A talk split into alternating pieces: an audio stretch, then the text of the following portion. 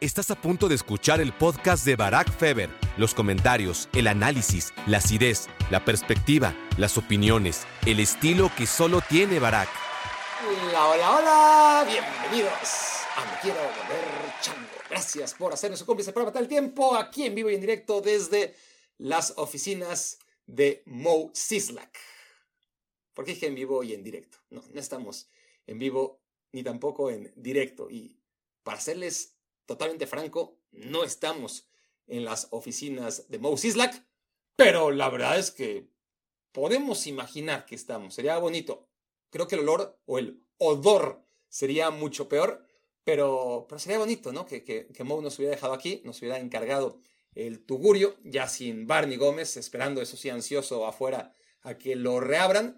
Y, y, bueno, aquellos que están escuchando el podcast y no lo están viendo, pues ustedes denme el avión como suelen hacer, no, no importa, no estoy hablando de nada importante. Aquellos que lo están viendo a través de YouTube dirán, ah, caray, ¿no estás en la taberna de Moe?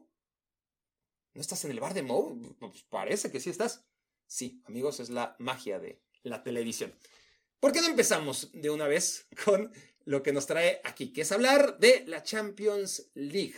La Champions League que empieza para mí mañana, para algunos de ustedes hoy y para el resto pues ya empezó, pero es un buen momento para hablar de esta competencia, analizar si les parece rápidamente lo que tenga que decir sobre los grupos, quiénes van a avanzar a octavos de final, quiénes la tendrán más complicada y en definitiva, pues abrazar esta última edición de la Champions League tal y como la conocemos. Muchos de ustedes seguro es el único formato que conocen, ¿no? 32 eh, equipos, 8 grupos, 4 equipos por grupo octavos de final, cuartos de final, semifinal y campeón. Lo único que se ha movido de eso fue la Champions League 2020 en tiempos de pandemia, donde se tuvo que, que reducir la fase final y hacerla al chas chas. Pero, pero yo que ya tengo mis años, recuerdo perfectamente, aunque no, no perfectamente, borrosamente, digámoslo así, cuando realmente era la Liga de Campeones. Iban los campeones. ¿Por qué se llama Champions League si si la mayoría de los equipos no fueron campeones de sus ligas. Fueron campeones en algún momento de sus vidas, pero, pero en el origen de la Copa de Europa, curiosamente, cuando se llamaba Copa de Europa, que era un nombre que podía perfectamente aglutinar a equipos aunque no fueran campeones, un nombre mucho más inclusivo, pues cuando era Copa de Europa iban los campeones nada más. Y cuando cambió a Liga de Campeones, empezaron a ir los subcampeones y luego los terceros y cuartos de las grandes ligas hasta llegar a donde estamos. Todavía hubo un momento en la Champions League, antes de este formato, en el que había dos fases de grupos. Pasaban los, como ahora, era lo mismo, solo que en vez de jugar los octavos de final directamente, jugaban otra fase de grupos, los 16 que habían clasificado a la siguiente ronda y a partir de ahí sí salían los cuartos de final. Pero llegamos a un momento en el que se acabó todo eso, todos esos formatos en los que ya estaba enraizada la Champions League. Y quienes no lo tengan claro, pues creo que es un buen momento para explicarles rápidamente porque mucha gente está confundida y creo que es bastante claro y fácil de entender. El tema es tratar de explicarlo bien. 2024-2025. Eh, Esa edición tendrá, en lugar de 32 equipos divididos en 8 grupos de 4 integrantes, tendrá 36 olvídense, ya hay grupos. Va a una liga, eh, entre comillas, con 36 equipos de Europa y estos van a jugar contra 8 rivales. Ya no contra 3 rivales en la fase de grupos, porque ahora son 3 rivales a ida y vuelta. No, aquí les van a tocar 8 rivales, 4 partidos les tocará jugar en casa, 4 les tocará jugar fuera y se hará una tabla general.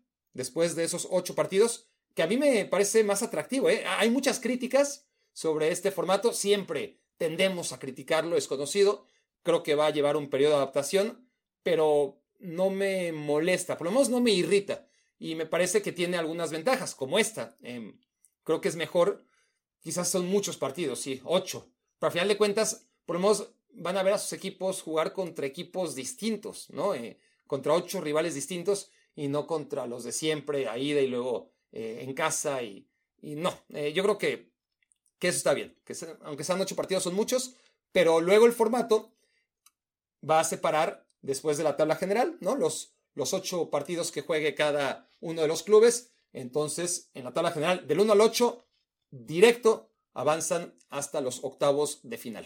Ese es el privilegio de haber quedado entre los ocho primeros de la tabla general.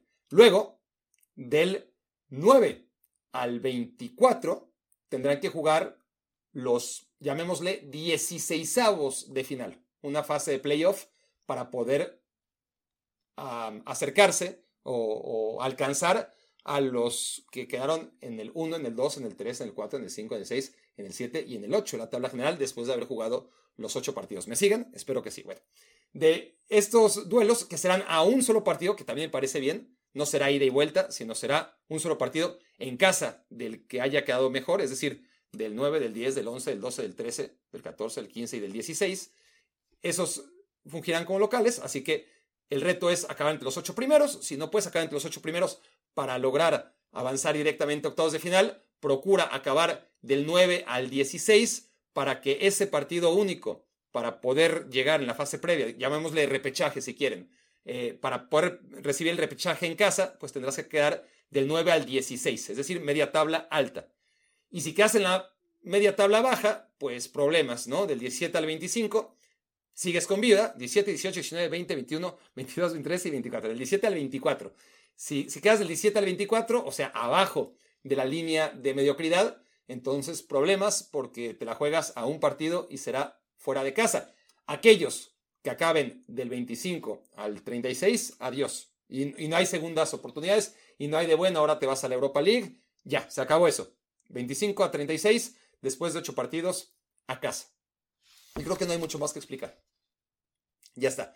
Conforme vaya analizando, eh, para no hacerlo tan pesado, eh, los grupos, pues iré solamente diciendo el tema de cómo es que va a haber cinco em, clubes por determinadas ligas. Pero bueno, eh, eso ya lo iré comentando cuando empecemos de una vez a abordar los grupos. Porque el grupo A tiene al Bayern Múnich, al Manchester United, al Copenhagen y al Galatasaray.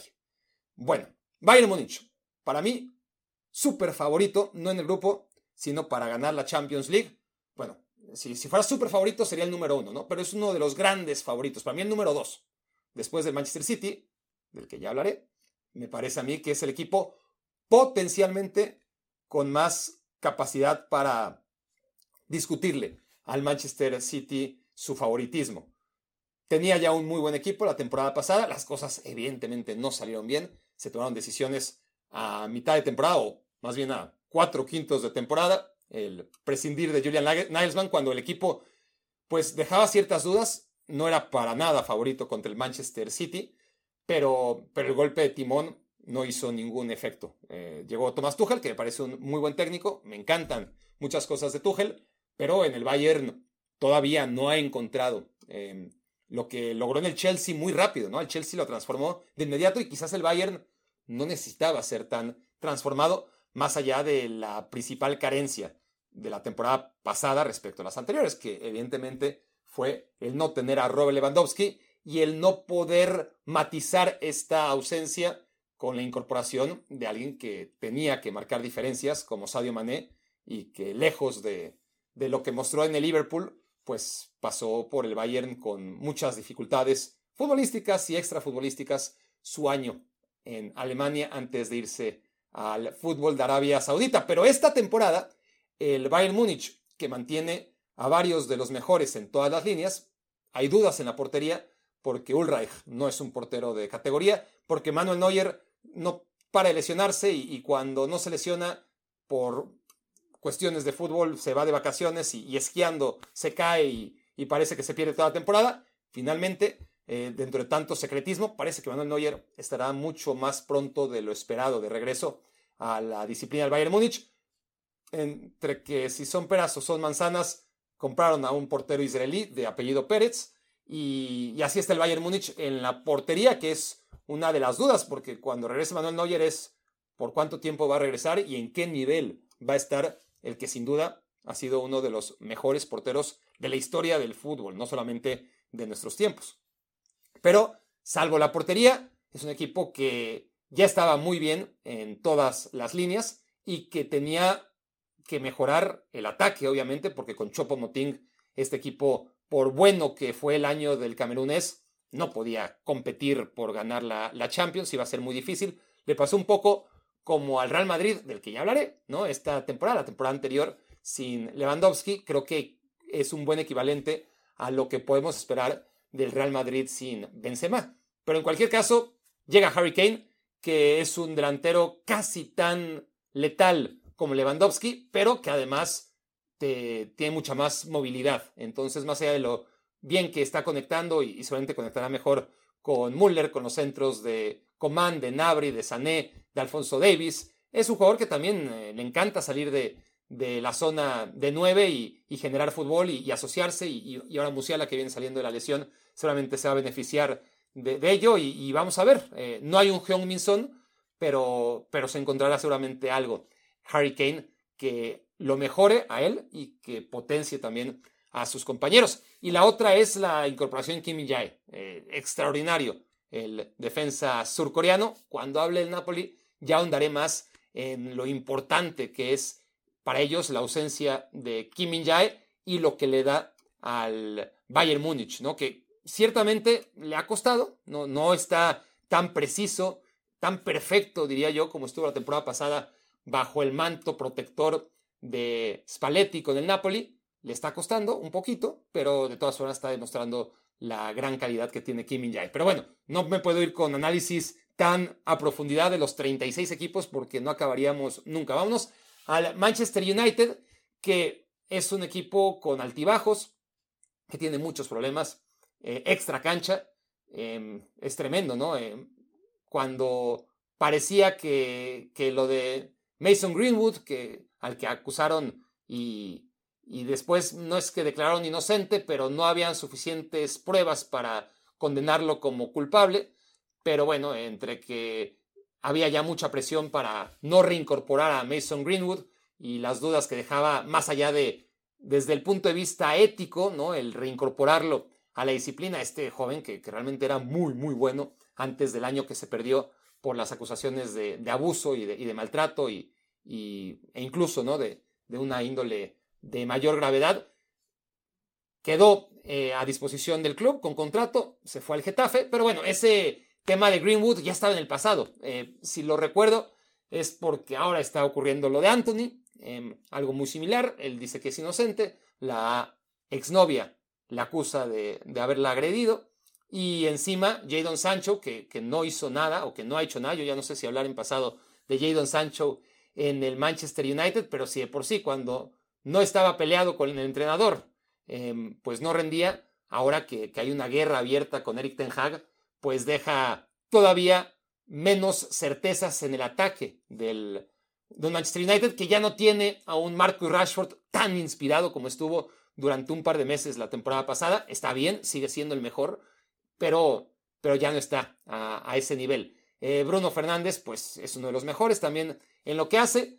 Y, por lo demás está un poquito chato el equipo, ¿no? E, e, en ataque no tiene, no tiene el Manchester United como para aspirar a ser un equipo competitivo todas las semanas. Tiene altibajos, es, un equipo que ha invertido muchísimo, que, gastó muchísimo en su columna vertebral, lo de Maguire, lo de Barán, lo de Casemiro. Em, al final, bueno, eh, ahora Onana en la portería, toda esa columna vertebral, pues lo ha hecho ser más competitivo, ciertamente, pero, pero no ha dado el salto que justifique una inversión bestial, ¿no? Eh, siempre parece una obra, no, no siempre parece, siempre es una obra en construcción el Manchester United. Y, bueno, em, está lejos desde mi punto de vista del Bayern Múnich. Complementan o completan este grupo Copenhagen y Galatasaray. Ojo con el Galatasaray. Me encantaría decirles, el Galatasaray va a sorprender. Me cuesta trabajo, obviamente al Bayern Múnich no le va a hacer ni cosquillas. Y no los voy a engañar, no creo que el Galatasaray elimine al Manchester United, pero, pero si ocurre, conste que yo lo advertí primero. Y si no ocurre, pues ya me estoy curando en salud, ya estoy diciendo que no creo que va a pasar, así que es un ganar, ganar para mí, pero, pero ojo con el equipo que armó el Galatasaray para esta temporada. Miren, em, tiene a Muslera en la portería, que bueno, eh, Muslera lleva ahí 30 años y seguirá otros 30 años. El uruguayo con lo bueno y con lo malo. Pero, a ver, lateral derecho tiene a un tipo que se llama Boy. Este, espero que no sea muy Boy. Eh, a ese sí que no lo conozco. En defensa estoy hablando de la última alineación, la que jugó este fin de semana. Le ganaron 4-2 al Samsung Sport. Lo con Muslera, con Boy, con Nelson, al que no tengo tan controlado, pero del que tengo buenas referencias, con Bardacci, al que no controlo tampoco. Está Davinson Sánchez, que no es para nada mi defensa favorito en la banca. Bueno, ya les voy a decir la banca. Les voy a decir primero el 11. De, vuelta. Muslera, Buey, Nelson, Badrachi, hasta ahí, pues nada, ¿no? Eh, ¿De qué estás hablando, Barak? Pues sí, este, por ahora no gran cosa. Pero desde el lateral izquierdo, Angeliño. En el medio campo, Lucas Torreira, ¿se acuerdan? Eh, que en la Serie A era un futbolista realmente importante que llegó al Arsenal y que como le pasó a tantos futbolistas en el Arsenal se cayó, pero es un mediocampista, el uruguayo, que tiene clase, que, que brilló en la Sampdoria en su, en su tiempo y que la temporada pasada estuvo en la Fiorentina y que, y que ahora llega al Galatasaray a jugar junto a Demirbay, que es otro jugador que tuvo, tuvo su hype en el Hoffenheim, que después en el Bayer Leverkusen tuvo su protagonismo y que ahora llega al Galatasaray, un futbolista incluso en varios momentos seleccionado por Alemania, Karim Demirbay junto a Torreira. TT em, por derecha, un futbolista al que muchos no ubican, pero que fue probablemente él y Dodó las últimas grandes figuras del, del Shakhtar antes de que el Shakhtar perdiera esa tradición de tener siempre a, varios de los mejores futbolistas brasileños antes de que dieran el salto a las grandes ligas europeas. TT eh, es uno de ellos y ha recalado en el Galatasaray. Ojo con él. Mertens, a su edad, está jugando en la media punta. Después está Koglu, al que no ubico, honestamente, pero metió dos goles y un pase a gol en contra del Samnuspor. Así que malo nada debe ser em, el jugador con la camiseta número 7, Koglu, e Icardi en el ataque. Dirán, bueno, este, no está mal, pero pero pues, no es para tanto, Barak. No, yo creo que sí es para tanto. Eh, Angeliño, Torreira, Demirbay, TT, Mertens, Artukoglu, que, que, les digo que si nos basamos en su juego de este fin de semana, es un crack. Icardi. Y luego en la banca, Ziyech, el ex del Chelsea, que no hizo nada en el Chelsea, pero, pero que fue figurón en el Ajax, entre otros equipos de la Eredivisie. En Dombelé, que también estamos hablando de un futbolista que tuvo su mejor momento hace rato, Em, estuvo en el Napoli la temporada pasada, no acabó de trascender, pero sí lo hizo mejor de lo que se le veía viendo en, eh, se le venía viendo, no se le veía viendo, se le venía viendo en el Tottenham, antes en el, obviamente si, agarramos a cada uno de los jugadores del Galatasaray y, pueden recuperar su mejor momento, van, ganan la Champions, ¿no? Eh, si, si agarras al mejor Endombele, al mejor Ziyech, al mejor Icardi, este, cuando realmente eran futbolistas de 100 millones de euros cada uno, pues tendrías un equipazo. El propio Angeliño llegó a tener hasta hace un par de años eh, unos seis meses formidables con el RB Leipzig. Pero sigamos con la banca. Les hablaba de Ziyech, les hablaba de Belé. También está, bueno, ya les dije Davinson Sánchez, que no me encanta, pero bueno, es un defensa central consagrado, ¿no? Eh, el ex del Tottenham y del Ajax. Luego está Sergio Oliveira, o Sergio Oliveira, que tuvo también sus temporadas eh, destacadas en el Porto hace no tanto tiempo, se fue a la Roma y se perdió. En fin, varios jugadores repescados, no tan viejos, porque Turquía siempre hace eso, ¿no? Eh, repescar futbolistas a los 35, 36 años que, que ya solamente viven del nombre. No, estos futbolistas tienen 28, 30, 32. el propio Icardi es increíble, pero tiene 30 años. Y, ¿saben quién falta? Wilfred Zaha. Él no estaba ni en la, ni en la banca, pero uno de los futbolistas más destacados de la Premier League dentro de los eh, jugadores que, no dieron el salto a un equipo grande. Ciertamente hace mucho tiempo con David Moyes eh, estuvo en el Manchester United, pero Wilfred Zaha es otro de los futbolistas del Galatasaray. Lo normal es que no pase nada, ¿no? Eh, pero, pero ojo, potencial hay mucho para que el Galatasaray haga sufrir al Manchester United. Grupo B. Eh, bueno, ¿quién va a pasar? yo creo que ya lo dije, Bayern, Manchester United, pero ojo, ojo con el Galatasaray, que es un candidato a sorpresa. Grupo B, Sevilla, Arsenal, PSV y Lens. Em, aquí el Arsenal, yo creo honestamente que, que, el Arsenal es un equipo que aunque hay que verlo en la Champions, hace mucho que no está en la Champions League, y cuando estuvo, incluso en sus mejores momentos, eh, no daba la talla, ¿no? Ese Arsenal de los Invencibles, ese Arsenal que era sin duda uno de los mejores equipos de Europa, o algunos dirán que en su momento tuvo 2004, 2005, eh, poquito antes, su mejor época y quizás era el mejor, pero nunca lo demostró en la Champions. Se metió a una final, ha jugado una final en su historia, aquella de 2006, y, y no solamente eso, sino que hace mucho que no llega a la Champions y las últimas veces que llegó era un equipo, pues si estoy comparando al Bayern de la temporada pasada con el Real Madrid de esta por la ausencia de, de Lewandowski en un caso y de Benzema en el otro, pues aquí les diría que, la mejor analogía que me viene a la cabeza es la del Barcelona de, los últimos años en la Champions. Así fue el Arsenal antes de quedar fuera, ¿no? Eh, durante tantos años del top 4. Entonces va a ser algo nuevo para ellos. Em, siempre hay dudas sobre la capacidad anímica del Arsenal antes que sobre su capacidad futbolística, pero yo creo que si el Arsenal jugara cualquier liga del mundo que no fuera la Premier, sería favorito para ganarla. Honestamente, em, en España yo creo que serían favoritos, en Italia serían favoritos, en Francia estaría ahí con el Paris Saint-Germain, pero serían favoritos, y en Alemania, pues, pues no, en Alemania yo creo que está claro que le harían mucha más competencia al Bayern de lo que cualquiera, pero, pero estaría ahí para definirse en la última jornada. Entonces, este Arsenal, esta versión del Arsenal, eh, a la que veo muy sólida, jugando muy bien desde hace mucho tiempo, con las ideas claras, con, con buenos futbolistas, con eh, versátiles, con mentalidad, eso es un poquito lo que habrá que comprobar. Eh, me parece que es un equipo muy sólido y que, y que está para, para hacer cosas muy importantes en esta Champions. Ya, ya les adelanto que, que para mí en esta Champions, les dije, el City y el Bayern serían los dos grandes candidatos. Y después yo les hablaría de un grupo secundario en el que metería al Real Madrid, al Arsenal, inclusive al Paris Saint-Germain y al Inter de Milán.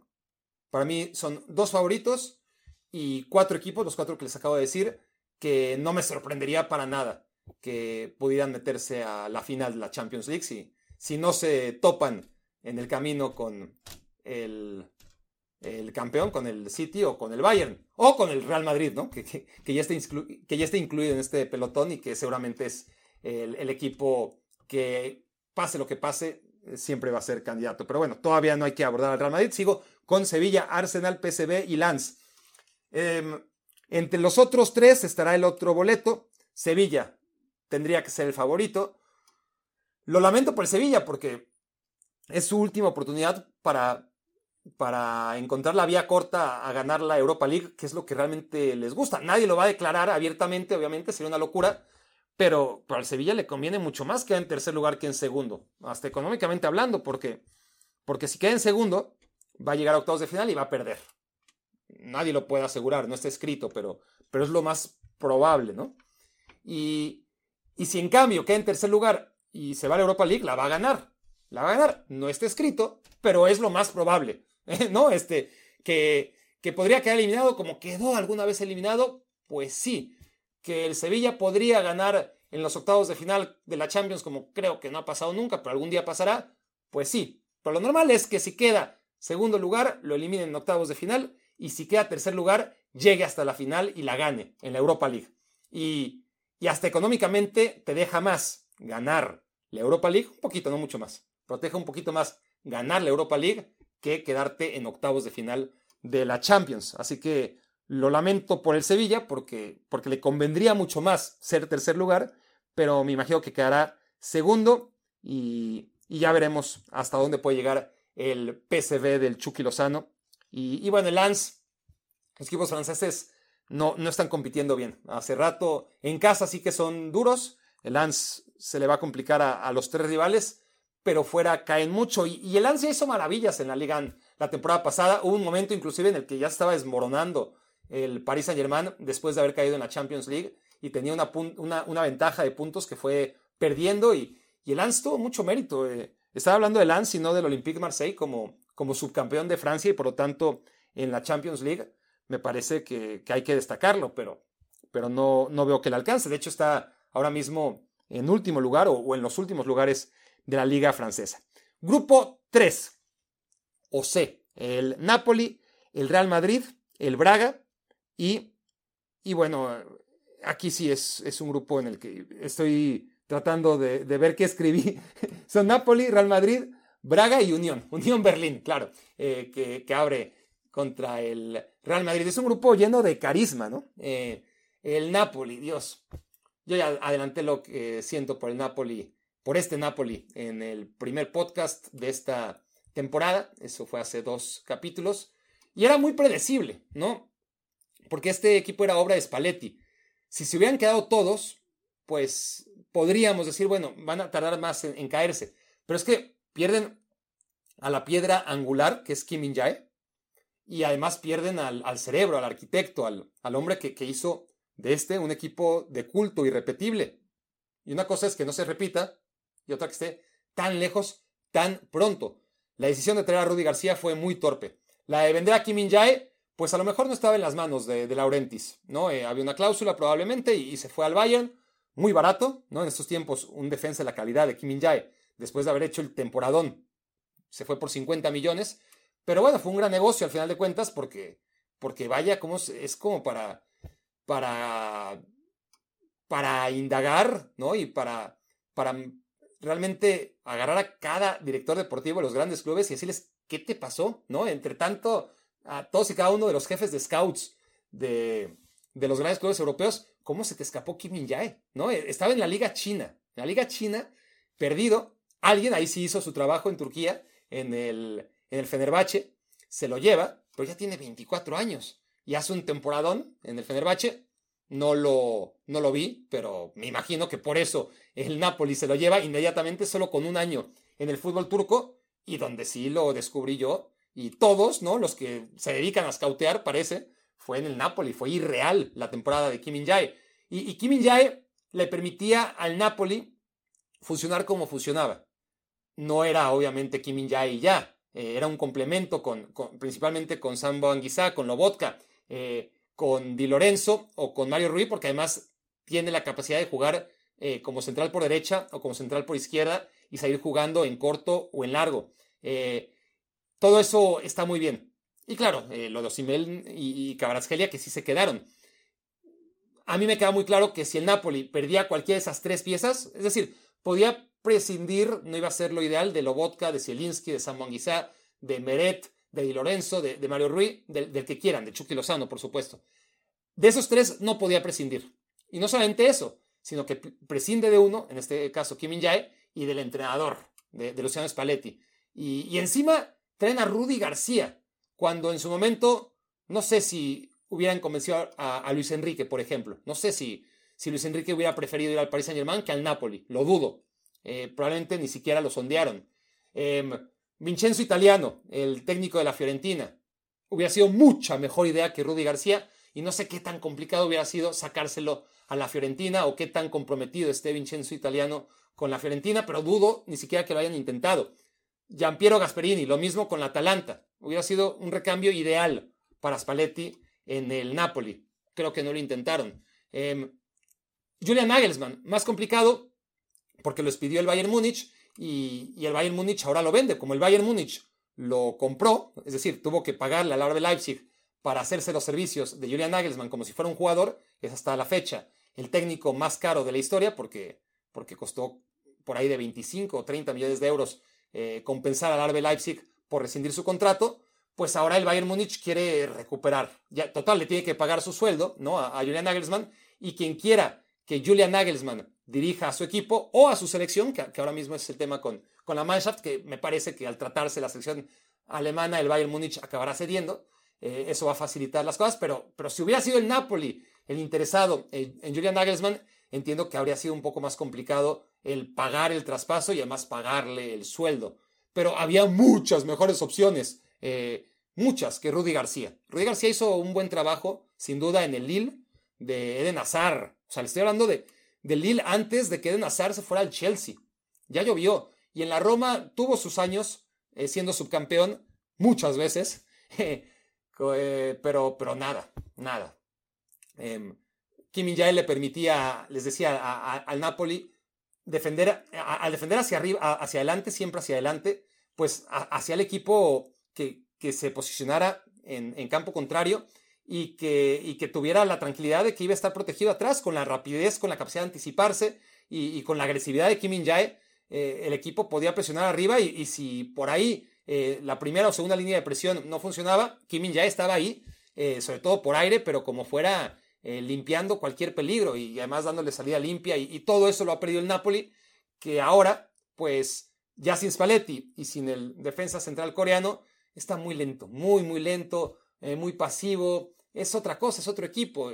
Si, si no tuviéramos la perspectiva de lo que fue, diríamos, bueno, no está tan mal. Habría que analizar los, resultados. Perdieron contra la Lazio, pero, pero fue un partido en el que ya les hablaré, porque ya me tocará hablar de, hablar de la Lazio y, me voy a quedar sin temas y, ya me extendí demasiado en el, en el Napoli. Pero podríamos decir, ¿no? Y contra el Genoa, pues sí, fue un mal partido, pero, pero al final de cuentas un mal partido lo tienen todos y, contra el Napoli fue fortuito y, no está tan mal. Diríamos eso, o les diría yo eso, eh, si no fuera en la perspectiva de del potencial de este equipo, lo que vimos, el, ritmo, la, capacidad de jugar a dos toques, eh, la intensidad, la agresividad, el hambre, todo eso lo perdió el Napoli.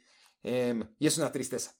Em, yo estoy huérfano del Napoli esta temporada. Yo me sentaba, realmente mi, mi momento favorito del fin de semana, em, profesionalmente hablando, obviamente, eh, me encantan otras cosas de la vida más allá de, ver fútbol, pero, pero si hablamos de, de, mi labor eh, y de lo que habría hecho, aunque no fuera mi labor, lo que hacía siempre era ver el partido del Arsenal, del Napoli y del, y, del Brighton ya en las últimas jornadas, eh, y del Newcastle también. Pero del Newcastle y del Brighton, la verdad es que si no los veía, en algún momento no pasaba nada. los que sí no perdonaba eran al Arsenal pero sobre todo al Napoli, ¿no? Eh, comparando el, nivel del Arsenal aún eh, el más alto que pudo desarrollar antes del debacle en las rondas finales, con el nivel del Napoli, pues ni hablar, ¿no? Eh, y me quedé huérfano de, eso. estoy tratando de adoptar al, al Brighton, em, subirme al tren del Brighton, pero, además el del Napoli era muy mío, ¿no? Em, y, ya después dejé que se subieran muchos. Pero bueno, eso es el Napoli. Luego está el Braga, el Braga que, que bueno, está en lugar del Sporting, Em, hay dos grandes ausencias entre los equipos que siempre están en la fase de grupos, ¿no? Eh, el Sporting y el Ajax. En menor medida diría que el Olympique Marseille, pero ese sí ha estado ausente de varias ediciones. Es raro eh, que una Eredivisie tenga tres equipos en fase de grupos directo porque está rankeada como la quinta mejor liga ahora mismo por encima de la francesa por los muy buenos resultados que tuvo el Feyenoord la temporada pasada y antepasada en Europa League y en Conference respectivamente, por lo que hizo el Ajax hasta la temporada antepasada en la Champions League, donde ganó sus seis partidos en la fase grupos, y en la edición de 2019, en la que increíblemente se quedó fuera de la final, pero ese coeficiente tiene ahora mismo a la Eredivisie como la quinta liga más poderosa y tiene a tres equipos en la fase grupos y el Ajax no está. Ajax que por cierto eh, era predecible la debacle porque se desmanteló, se les pasó la mano como nunca. Es un equipo acostumbrado a, vender a sus mejores jugadores, pero, pero ahora sí eh, lo han hecho muy mal y como producto de ello no están en la fase de grupos de la Champions League y están más cerca del descenso que, los puestos de Europa en la Eredivisie, lo que va a cambiar, pero no lo suficiente como para pensar que, el Ajax va a volver a la Champions League el año que viene. Lo va a tener complicado. Eh, pero bueno, eh, le estaba hablando del Braga, no sé cómo acabé en el Ajax, sí sé cómo acabé porque les hablaba de los grandes ausentes, ¿no? Del, Sporting Club de Portugal y del Ajax de Ámsterdam y en menor medida del Olympique Marseille. Y luego está Unión Berlín, un club del que he hablado aquí largo y tendido, que, que es increíble, al que no hay que subestimar, que cada temporada se supera, que, que a nivel Bundesliga el primer año ya el ascenso fue increíble, era inconcebible que un equipo tan pequeñito históricamente como Unión Berlín pudiera jugar un año en la Bundesliga, porque eso es lo que creíamos que iba a pasar. Iba a tener su aventura en la Bundesliga e iba a regresar a donde corresponde, pero no, su primer año lejos de los puestos de descenso, su segundo año no solamente lejos de los puestos de descenso, sino que agarró Conference League, tercer año se metió más allá de la Conference League, Europa League, cuarto año Champions League. Y, ahora en su quinto año, pues lo único que le queda, lo único que sería novedoso en el Unión Berlín sería ganar la Bundesliga. Empezó bien, pero, pero bueno, este, después de, su inicio em, de dos victorias es eh, bastante esperanzador, porque además una de ellas la consigue con, un hombre menos en la cancha durante mucho tiempo. Eh, Unión Berlín pues ha perdido los siguientes partidos y, y, está claro que no es un equipo que vaya a ganar la Bundesliga, pero, pero sí es un equipo que, tiene mucho mérito. Trajo futbolistas que me deja a mí ah, cierta duda, ¿no? Se, refuerza este año, sí, a diferencia de otros donde, donde como típico equipo que sorprende, pero que todavía económicamente no es estable, vende a sus mejores futbolistas y, por ahí es el gran reto, ¿no? Aquellos equipos que sorprenden, es muy difícil que se mantengan porque tienen que mantener después de que les desmantelaste al, equipo, ¿no? Y, ese es el gran mérito del Atalanta y del Brighton. Y esperemos que a la larga también podamos decir eso de la Unión Berlín de Urs Fischer, que este año, ya en Champions, tiene esa capacidad de invertir, pero traer futbolistas que, a ver, Brendan Aronson, por lo bueno que sea, fue el peor futbolista de la Premier League pasada, el peor de todos. Yo sé, porque además soy el último en confiar en los algoritmos estos que ponen calificación eh, basados únicamente en las estadísticas del rendimiento de los jugadores en la cancha, pero, pero ya te dice algo, aunque, aunque no es 100% verdad, que estadísticamente, que es desde el punto de vista de, una máquina que no ve el fútbol y que no sabe leerlo, pero que sí te lee eh, dribles, eh, pases correctos, rematas a gol, etcétera, etcétera, todo lo que puede hacer una computadora, que, es bastante, de todos los jugadores de la Premier League, el de peor calificación fue Brendan Aronson con el Leeds United la temporada pasada. Y, luego Bonucci, que, realmente lo que hace a un equipo así, sin haber estado nunca en su vestidor, pero, pero entendiendo su historia y viendo sus logros, pues es eso, ¿no? La camaradería, camaradería, mejor dicho. Eh, y, y, Bonucci está claro que, que solamente le puede hacer daño, desde mi punto de vista, ese vestidor.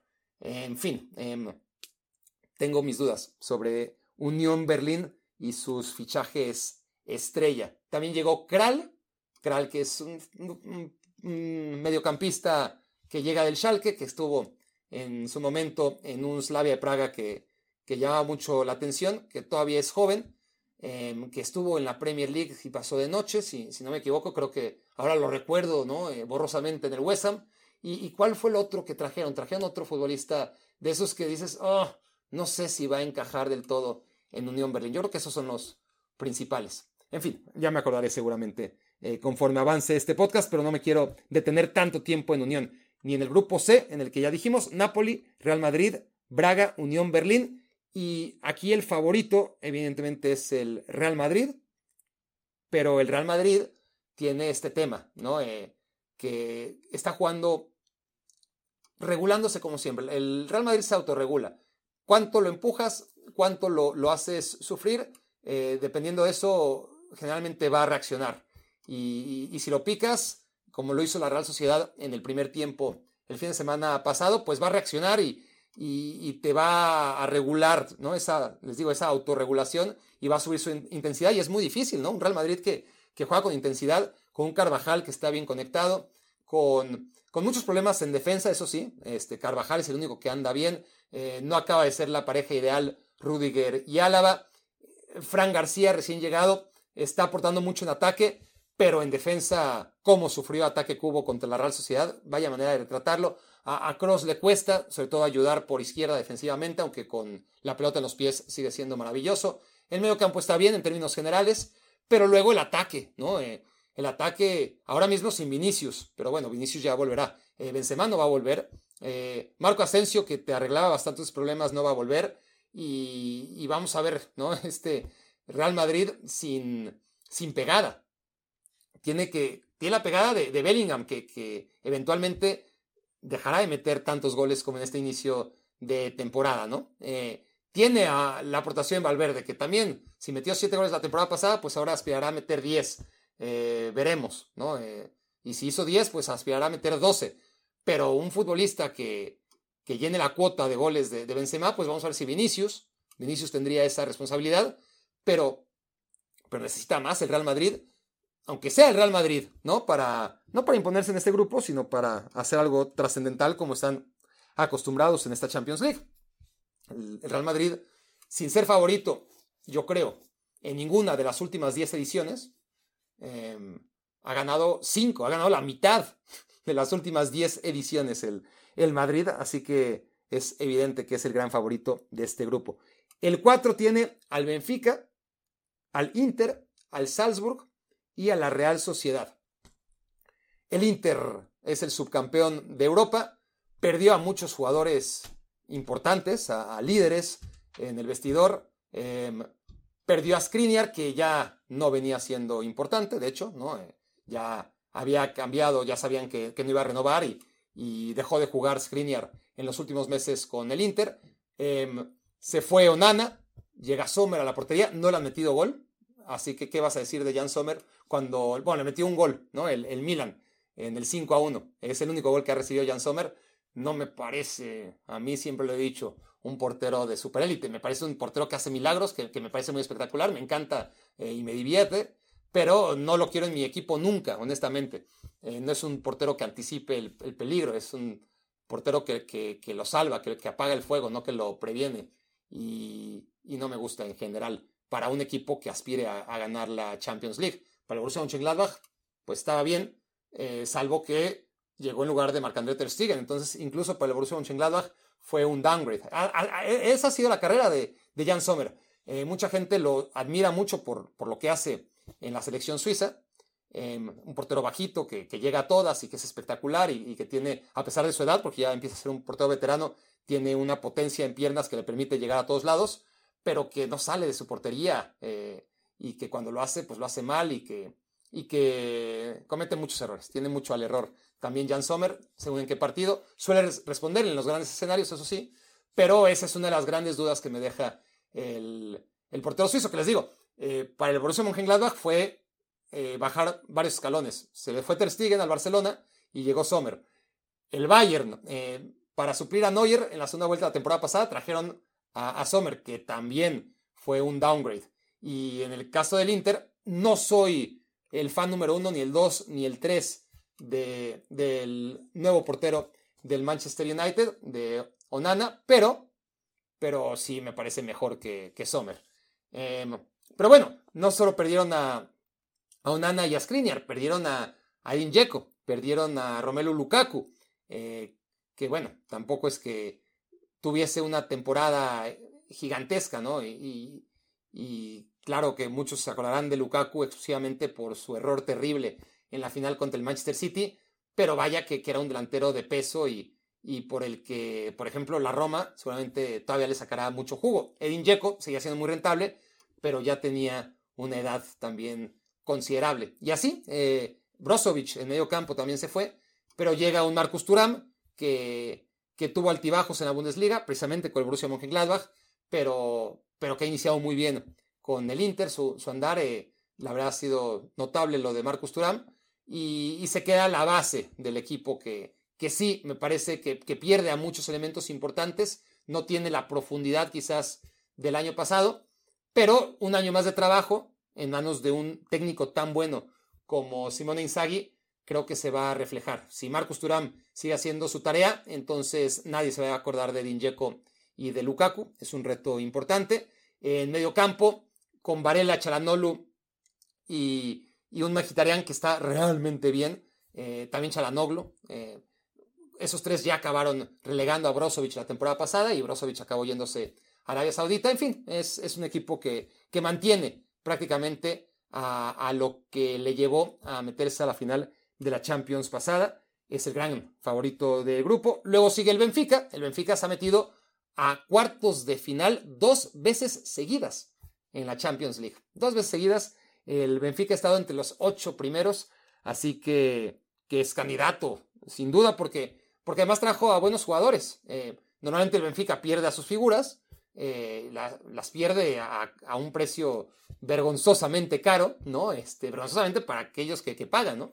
Y el Benfica, pues pone precio. Se le fue Gonzalo Ramos, que no me parece un delantero extraordinario, pero había que aprovechar su hype después de la Copa del Mundo y, metió varios goles en, la Liga de Portugal la temporada pasada, pero, pero no tuvo grandes bajas como en otros años, ¿no? Eh, que incluso a los seis meses eh, se le iba, ¿no? ¿no? No acaba de llegar y ya se le iba Enzo Fernández al Chelsea. E, esta temporada no ha pasado y por el contrario, sí que aunque se le fue Grimaldo, que es una baja importante, llevaba ya muchos años en el lateral izquierdo y se le fue gratis, que es lo que yo creo que más le, pesa ¿no? Al, Benfica, que se vaya un jugador gratis después de tanto tiempo acabó su contrato.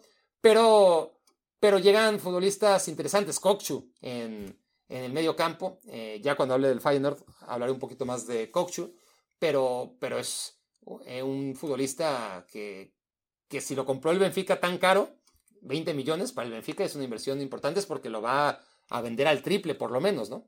Y y además Cabral, Cabral que, que es un delantero que a mí me parece muy bueno, que no lo hizo bien en la Fiorentina, pero que seguramente en el Benfica va a encontrar ese contexto que encontraron tantos delanteros, eh, Darwin Núñez el último de ellos, para, para poder volver a la superélite europea, si es que el Benfica no lo es, porque claramente a pesar del nombre y de haberse metido a cuartos de final dos veces seguidas en la Champions League, pues jugar en Portugal no es superélite y es lo que quiere hacer eh, Cabral seguramente en este paso atrás de la Serie A, a la Liga Portuguesa, pero a su vez está en el Benfica, que es mejor equipo que la Fiorentina. Y sé que me encanta la Fiore, pero, pero la Fiore es de esos equipos que tiene que vender a sus futbolistas constantemente y, y que le cuesta mucho más trabajo, a pesar que tiene una política de fichajes muy interesante, no está al nivel de la del Benfica, evidentemente. Y además Di María, Di María al nivel que está, a pesar de su edad, eh, es un aval importante, ¿no? Para apostar por este Benfica como segundo de grupo. Luego están el Salzburg, que va a sacar puntos como siempre hace, un equipo que, tiene a varios futbolistas que ahora mismo no ubicamos, pero que en dos o tres años dijimos, mira, ese estaba en el Salzburg eh, en la temporada 2023-2024. Eh, seguro que varios de esos chicos, porque además se van regenerando y, vendiéndolos, ¿no? Y, y, esta temporada, o, la última, fueron Openda y Shesco, que, que ya están en sus nuevos equipos brillando. Y esta temporada pues estaremos por descubrir a, las perlas del Salzburgo, que, que, claro, este, en su momento fue Holland y Soboslai, y miren dónde están ahora, ¿no? Eh, en el Manchester City y en el Liverpool, y por mencionar solo algunos de los muchos que han pasado por el Salzburgo antes de, de ser archiconocidos, así que seguro el Salzburgo tendrá algo que decir en este grupo a nivel de, de quitarle puntos, ¿no? Y de sorprender a, los demás. Y la Real Sociedad, la Real es un equipo que, que tiene buenas intenciones, que tiene algunos buenos jugadores. Cubo anda muy bien, que Cubo realmente eh, es un futbolista con unas virtudes excepcionales que, había que tenerle paciencia y, esperar su madurez y parece que ha llegado, pero no tiene profundidad, no, no tiene recambios, eh, no tiene calidad suficiente para, para ser un peligro en, la fase de grupos de la Champions League. Antes de que se me olvide, voy a hacer una breve pero importante pausa para pedirles un favor. A ustedes que viven, aquellos me quiero ver changuistas de Guadalajara, se necesitan donadores de sangre y plaquetas tipo O positivo para José Alfredo González Valle, que está en el Servicio Médico de Medicina Interna, piso 3, cama 326, en el Hospital General Regional 180. No voy a repetir la información porque gracias a la tecnología, aquellos que viven en Guadalajara podrán regresar el audio y, ayudar a un Me Quiero Volver Changuista, por favor, que necesita donadores de sangre en el Hospital Hospital General Regional 180. Cuento eh, con los Me Quiero Volver Changuistas de Guadalajara y José Alfredo González Valle, por supuesto, que cuenta con ustedes. Sangre O positiva. ¿Tengo tiempo o no tengo tiempo? A ver, es que me pasó el... No, no tengo tiempo, no tengo tiempo. Llevo ya 48 minutos, pero... Pero la próxima, eh, eh, en la próxima edición de Me Quiero Volver Chango, eh, les voy a hablar de la anécdota del verano con, con mi tipo de sangre. pero bueno, seguimos porque si no, no, no, quiero. y nadie quiere que, que este episodio dure dos horas y yo luego con mis anécdotas me, me toman 45 minutos. Así que sigamos con el grupo E de la Champions League que tiene al Feyenoord, al Atlético de Madrid, al Lazio y al Celtic de Glasgow. Este es uno de los grupos más flojitos de todos, em, pero está parejo. El Atlético de Madrid es el mejor, pero no es ninguna garantía. Em, hemos visto al Atlético de Madrid ya en dos ocasiones durante el largo periodo de el Cholo Simeone al mando. En nueve ocasiones ha pasado a octavos de final, en dos ocasiones ha caído en la fase de grupos y en el análisis de la temporada pasada, pues uno veía el grupo de, del Atlético de Madrid y a priori no pensaba que iba a quedar en cuarto lugar. Quedó el Brujas por encima del Atlético de Madrid, el Porto como líder y en tercer lugar quedó el Salzburgo precisamente, el Salzburgo y dejaron en cuarto lugar al Atlético de Madrid. Em, no, fue el Bayern Leverkusen. Corrijo, fue el Bayern Leverkusen. Em, el Bayern Leverkusen quedó en tercer lugar de grupo y el, y el Atlético en cuarto. Cuando uno veía los grupos, la temporada pasada decías, bueno, Atlético, el Bruje, el Bayern Leverkusen, pues, pues era algo similar, ¿no? Em, el Porto. Y, aquí, pues, pues es algo que a priori al Atlético de Madrid le viene a, modo para ser primer lugar de grupo, pero la temporada pasada ni primero, ni segundo, ni tercero, contra rivales similares. Así que ya veremos cómo le va al Atlético de Madrid, que empezó muy bien, tuvo dos partidos muy buenos, el primero no tanto, eh, el cuarto fue un desastre en contra del Valencia, y sí esa inconsistencia eterna, ¿no? Eh, cuando parece, es que más que inconsistencia, es que justo cuando parece, ahora sí, ahora sí va a despegar, eh, ya todos los problemas los ha resuelto Simeone, que tiene mucho mérito de poner al Atlético de Madrid temporada a temporada donde está y, renovar la fe de sus jugadores e incluso de nosotros, que hemos dicho mil veces ya se acabó su ciclo y luego nos hace dudar y decimos, no, ahora sí, el Atlético de Madrid está para ganar la liga y para ser candidato de la Champions. Y justo cuando ya nos convenció, parece que lo hace a propósito. Pierde y además todos los equipos pierden, pero de la manera eh, en la que te hace que, que te replantes si realmente sabes de esto o, si estás hablando por hablar, ¿no? Y yo estoy muy desencantado ahora mismo con el Atlético de Madrid pero la temporada es muy larga. Ya, ya veremos lo que hace el equipo del Cholo, que, que es el, el favorito, en un grupo donde está el Celtic como víctima y donde el Feyenoord y la Lazio eh, tendrán que disputarse el segundo lugar. Sea, no es que acaban clasificando los dos. El Feyenoord es un equipo que, que viene haciendo las cosas muy bien, ¿no? Con Arne Slot, la verdad. Eh, el Feyenoord históricamente ha sido un equipo de, de garra, de lucha, de dar patadas. Y, ahora es un... Yo sé que me escuchaban pocos aficionados del Feyenoord, no lo descarto. Este eh, podcast se escucha en Países Bajos, bastante, bastante más de lo que cualquiera creería. Lo digo en serio. Saludos a Países Bajos y, a todos los demás. Eh, pero el Feyenoord juega como el Ajax. Sería un insulto, ¿no? Eh, lo, digo como un... evidentemente con un halago, para ellos sería un insulto mezcla las dos cosas. Lo que no puede perder el Feyenoord, que es correr a muerte por cada pelota, pero además eh, tiene, no, obviamente no son tan estéticos como el Ajax en sus mejores tiempos. No pueden aspirar a eso, no, lo llevan en, en, el ADN, pero juega bastante bien el Feyenoord.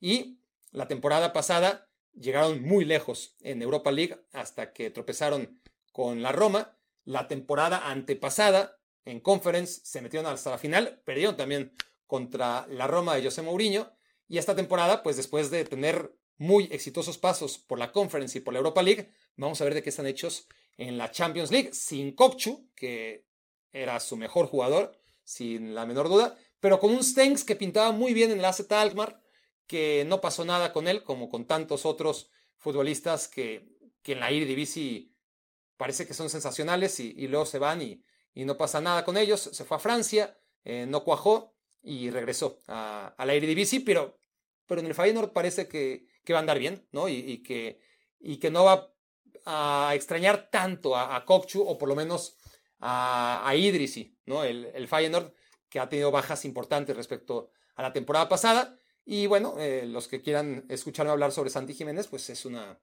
una muy buena oportunidad para que Jiménez demuestre cuál es su alcance, ¿no? Eh, y contra rivales donde perfectamente puede meter gol, ¿no? Eh, no es que le tocó el grupo que ya vamos a analizar, el del Paris Saint Germain y compañía, sino que el Feyenoord, el Atlético de Madrid, la Lazio, ¿no? Buenos, buenos rivales, eh, el Celtic, obviamente. El Celtic es uno de los rivales, la Lazio y el Atlético de Madrid, para que Santiago Jiménez se dé a conocer, porque ahora mismo, aún con los goles que metió en el Feyenoord, eh, ni siquiera fue campeón de goleo de la Eredivisie, entonces nadie lo ubica que no sea mexicano eh, o, aquellos que, que, realmente están muy pendientes de, de la Eredivisie, es muy difícil que, que Santi Jiménez eh, ahora mismo sea conocido por aficionados e inclusive, pues, a ver, la, gente que a esto se dedica, aquellos que, perdieron el radar a Kim pues seguro que, que ubican a Santiago Jiménez, pero ahora es el escenario en el que se tendrá que mostrar.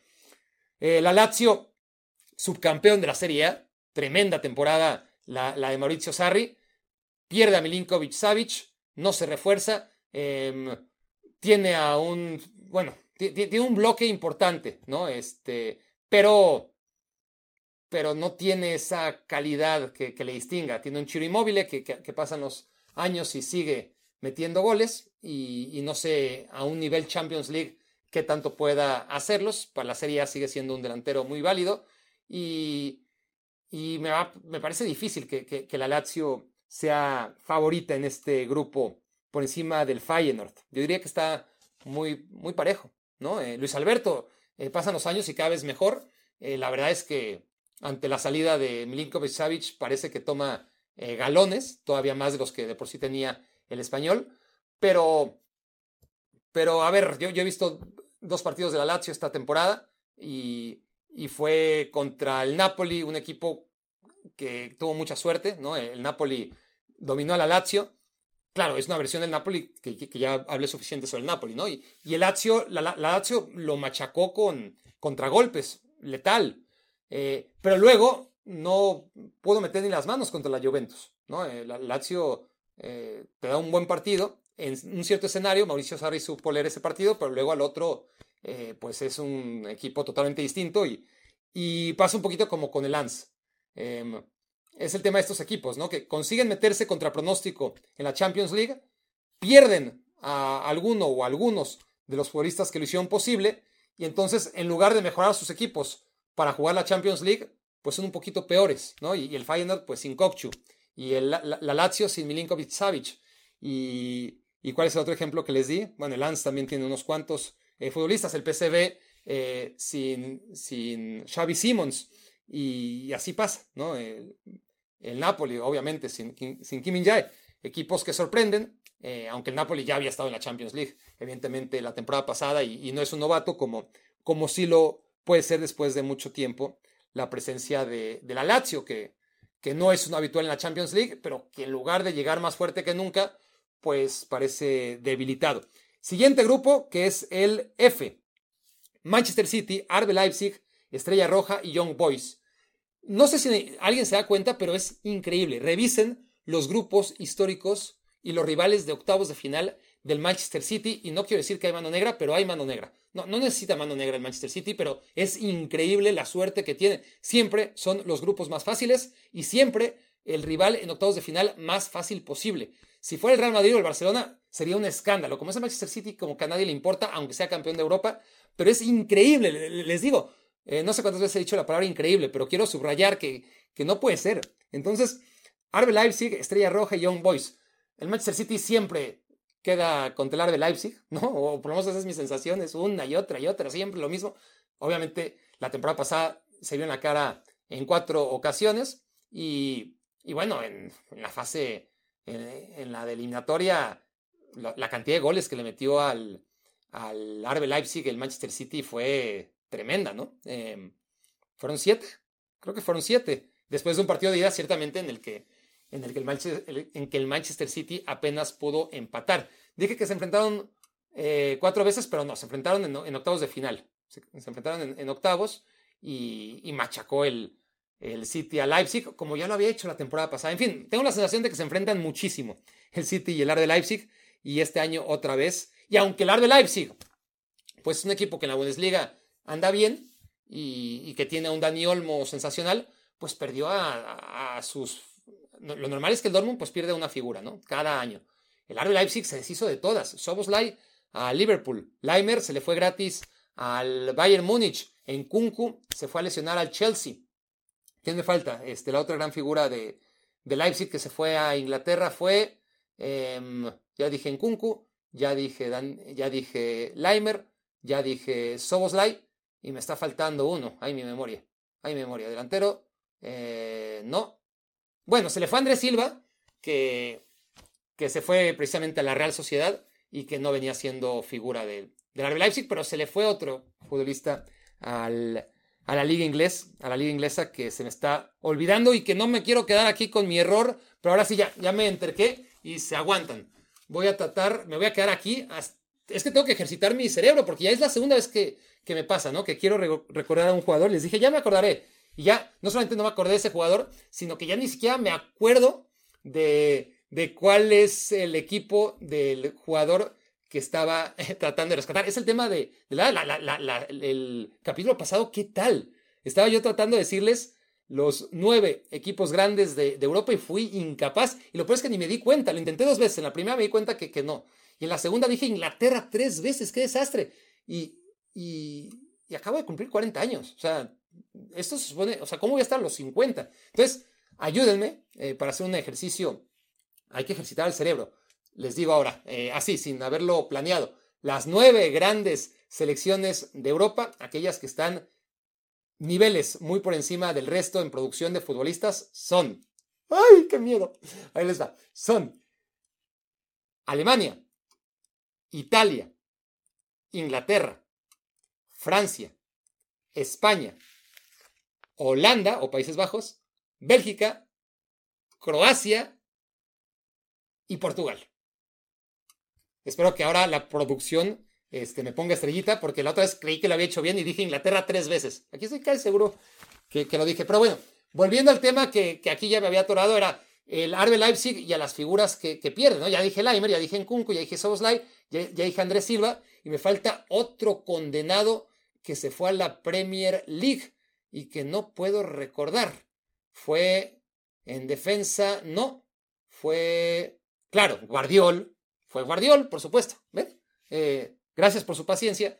Muchos de ustedes están diciendo, Guardiol, Guardiol, Guardiol. Me imagino desesperados, eh, lavando los platos o, o, trapeando o en el coche o corriendo. Pues sí, Guardiol, eh, el más caro de todos además, ¿no? Se me estaba olvidando. muchas bajas del Arbe Leipzig, que trae a varios futbolistas que, que, ya les hablaba de, Openda, ¿no? De, de, de sesco, de, futbolistas del Salzburgo, como suele hacer que, ahora mismo nos suenan a poco, pero que al cabo de un par de años acaban yéndose a la Premier League por 60, 70 o más millones de euros, pero no le alcanza, no le alcanza la Leipzig para, para evitar que el City seguramente gane por lo menos 16 puntos, ¿no? Porque Leipzig sí que le puede empatar como lo ha hecho en casa.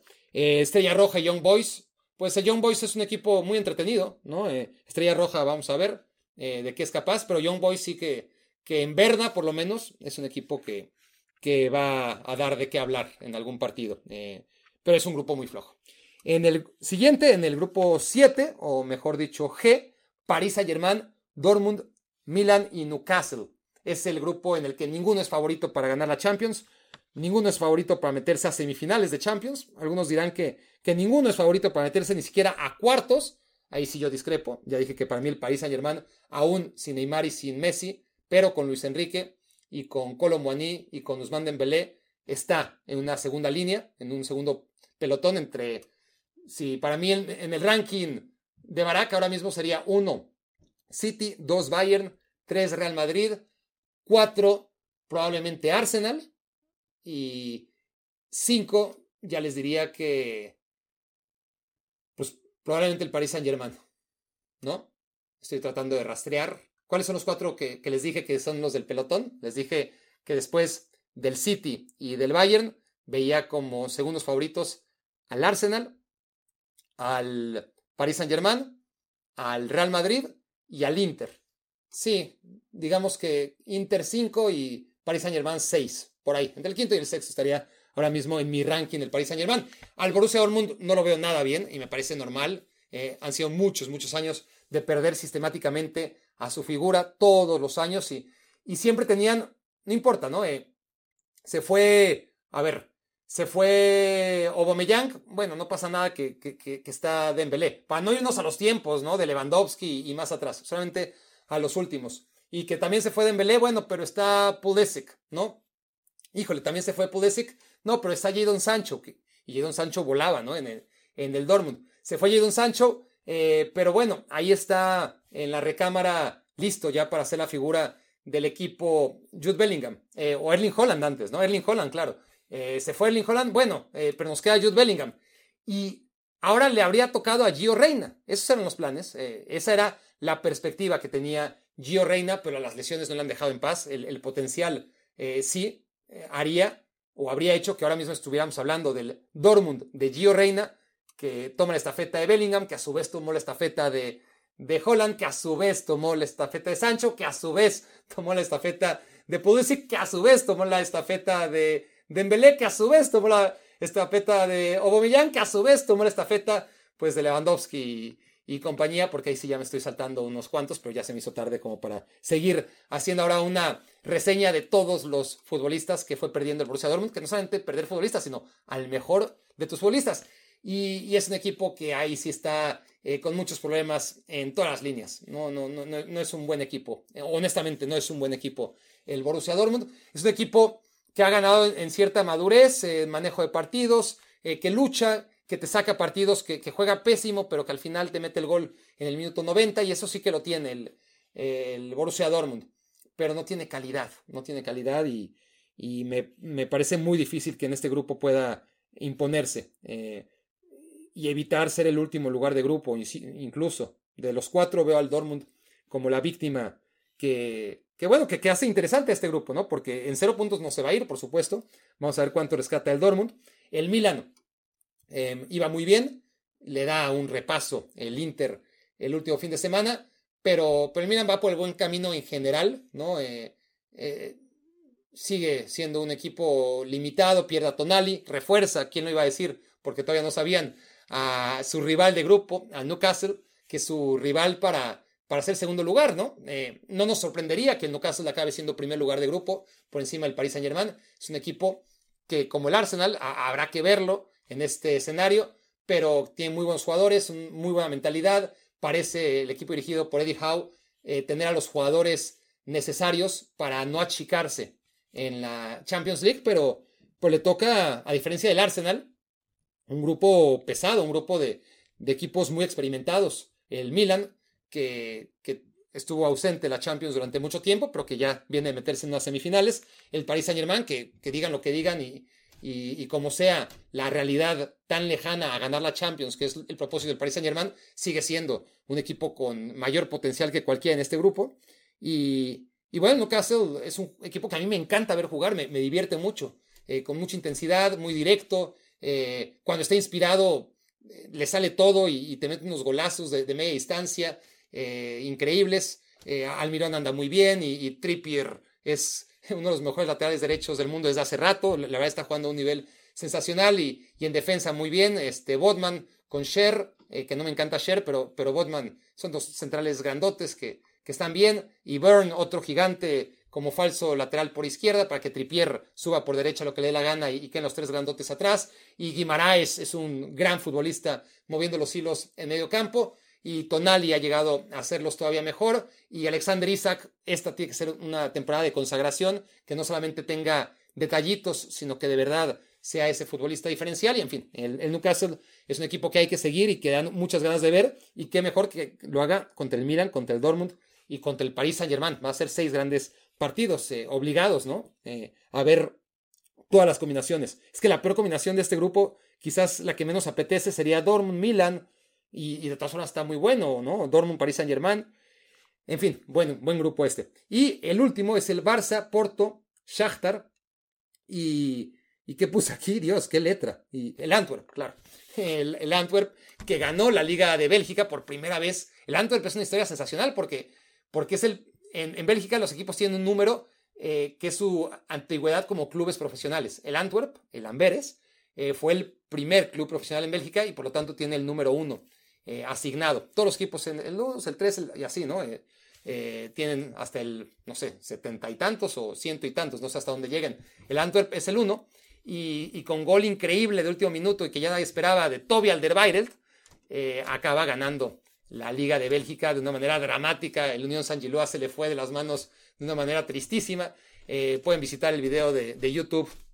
se les fue, se llama, búsquenlo ahí en, en mi canal de YouTube para conocer la historia, por si la desconocen, de cómo el Antwerp fue campeón en lugar de Unión San Gilois en una dramática y muy emocionante Liga de Bélgica. Pero bueno, el Antwerp no va a amenazar al Porto ni al Barça, que son los grandes favoritos de un grupo muy sencillo. El Shakhtar en su momento era un equipo de armas tomar, no te pasaba más allá de octavos de final de la, de la Champions, pero en fase de grupos era un equipo sólido con, con siete, ocho brasileños muy buenos y que ahora pues por la circunstancia eh, que todo el mundo conoce de Ucrania, es un equipo que, bueno, primero ya no jugaba en Donetsk durante muchos años, ¿no? Eh, solo tenía el nombre, pero tenía que jugar en Kiev y ahora ya ni siquiera en Kiev, eh, juega en Polonia y, y no tiene más que futbolistas ucranianos y, e incluso el jugador destacado que tenía Mudrik pues, se fue a mitad de temporada al Chelsea a no hacer nada, como, como nadie en el Chelsea, y son dos equipos muy flojitos eh, para estos niveles, ¿no? Eh, el Antwerp